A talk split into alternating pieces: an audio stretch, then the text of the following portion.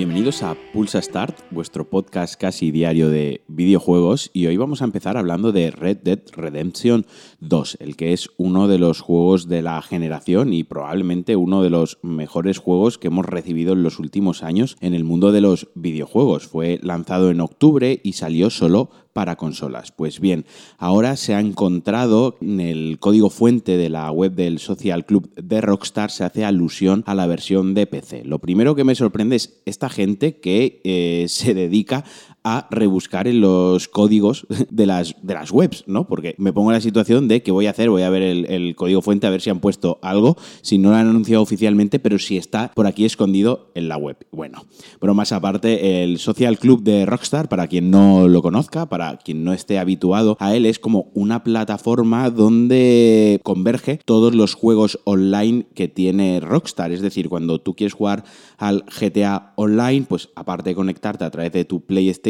o de tu PC, por ejemplo, pues te conectas al Social Club donde tienes tus amigos, donde se crean eventos dinámicos para la comunidad, eventos concretos, donde además obtienes logros y demás. Pues bien, ahí se ha hecho una alusión a la versión de PC, lo que hace coger fuerza al rumor de que esta segunda parte del juego de vaqueros de Rockstar sí que llegaría a PC. Recordemos que la primera parte nunca llegó a PC, aunque fue algo muy muy esperado, pero nos quedamos con las ganas. Y ojalá esta segunda parte llegue, ya no solo por el apartado visual, porque eh, Rockstar suele cuidar bastante sus juegos en PC, les mete mogollón de opciones configurables en el aspecto técnico, en el apartado técnico, sino por los mods, porque de verdad se hacen auténticas locuras. Yo os invito a que paséis un ratito en YouTube viendo mods de GTA V y de, y de GTA 4 también, porque son una auténtica locura, son algunos muy muy divertidos, muy graciosos y luego también está la comunidad de modders que se dedica a mejorar y upgradear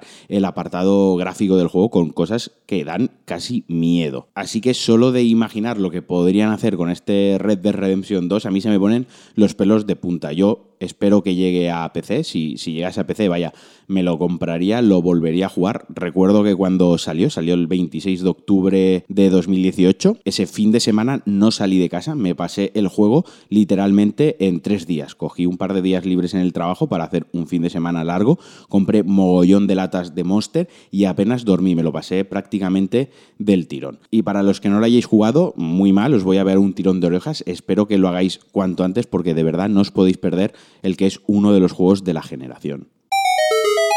Y ahora vamos a hablar de Crytek y de Rise Son of Rome. No sé si muchos de vosotros lo conoceréis o lo recordaréis. Fue un juego que se lanzó con la Xbox One y que era un poco el benchmark de la consola. Era el, el nivel técnico o hasta dónde podía llegar. Gráficamente era alucinante y de hecho lo sigue siendo a día de hoy. Poco después también se lanzó en PC donde también se puede jugar a 4K, 60 frames con texturas de altísima resolución. Bueno, que es un portento técnico y el juego de verdad que visualmente es un espectáculo. Parece que estás jugando una CGI constantemente. Eso sí, era un juego bastante aburrido porque era muy lineal, se basaba en la reiteración de machacar dos botones, el de golpear y esquivar y con algún que otro QTC, tampoco demasiado interesante. Así que era un juego bastante aburridillo, pero que entraba muy bien por los ojos. Pues bien, han renovado la marca y esto pues ha hecho mover un poco los rumores de que quizás están preparando una segunda entrega. Esto pues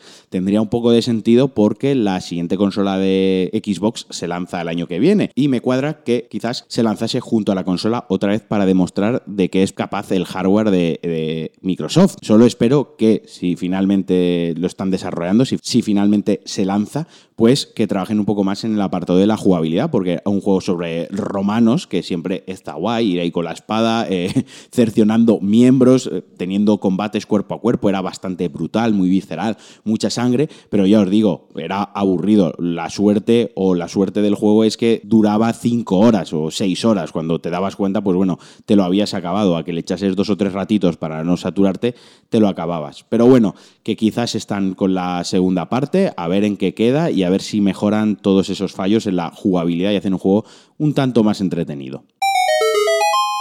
Y se ha lanzado ya el videojuego de Stranger Things para PC, Switch, Xbox One y PlayStation 4 celebrando o coincidiendo con el lanzamiento de la tercera temporada de la popular serie de Netflix. Se trata de un juego con un estilo gráfico de 16 bits, con vista isométrica, en el que se mezcla acción con puzzles y exploración y además nos permite controlar a algunos de los protagonistas, 12 personajes diferentes, para enfrentarnos a las criaturas del otro lado, que es un poquito de lo que trata la serie. Además cuenta con cooperativo local para dos jugadores y además textos en español.